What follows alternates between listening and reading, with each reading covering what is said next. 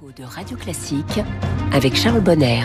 Au travail, c'est la chronique de la vie de tous les jours au bureau, au travail. Bonjour Quentin Périnel. Bonjour Charles, bonjour à tous. Vous vous intéressez ce matin à un métier en particulier. Hein Et oui, je vais vous parler ce matin des directeurs des affaires financières, les DAF. Hein, cela représente environ 40 000 professionnels de la finance en France qui se revendiquent du titre ou du métier de directeur financier. Alors définition de David Bro dans le livre Profession directeur financier publié chez Duno.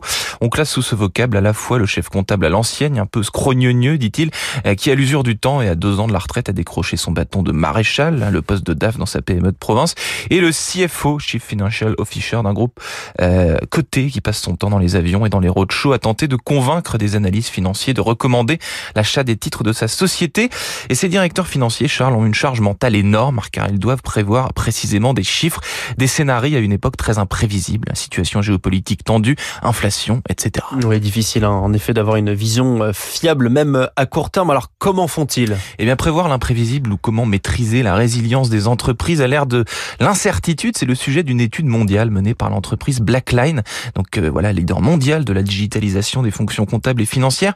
Et pour accomplir ce numéro d'équilibriste de haute volée, les DAF se fient de plus en plus à l'intelligence artificielle qui se révèle être un précieux allié.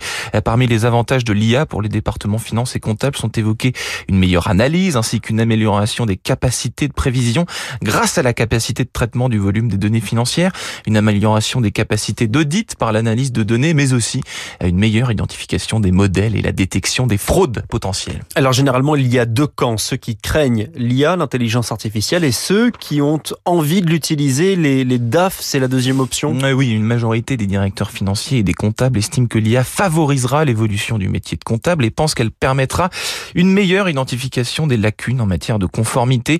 C'est 30% des sondés qui déclarent que l'IA favorisera plus d'efficacité en automatisant les tâches répétitives, qu'elle réduira les erreurs et améliorera la prise de décision. Petit paradoxe néanmoins que je tiens à souligner, je vais finir là-dessus, le manque de confiance quant à, la, quant à la fiabilité des données financières.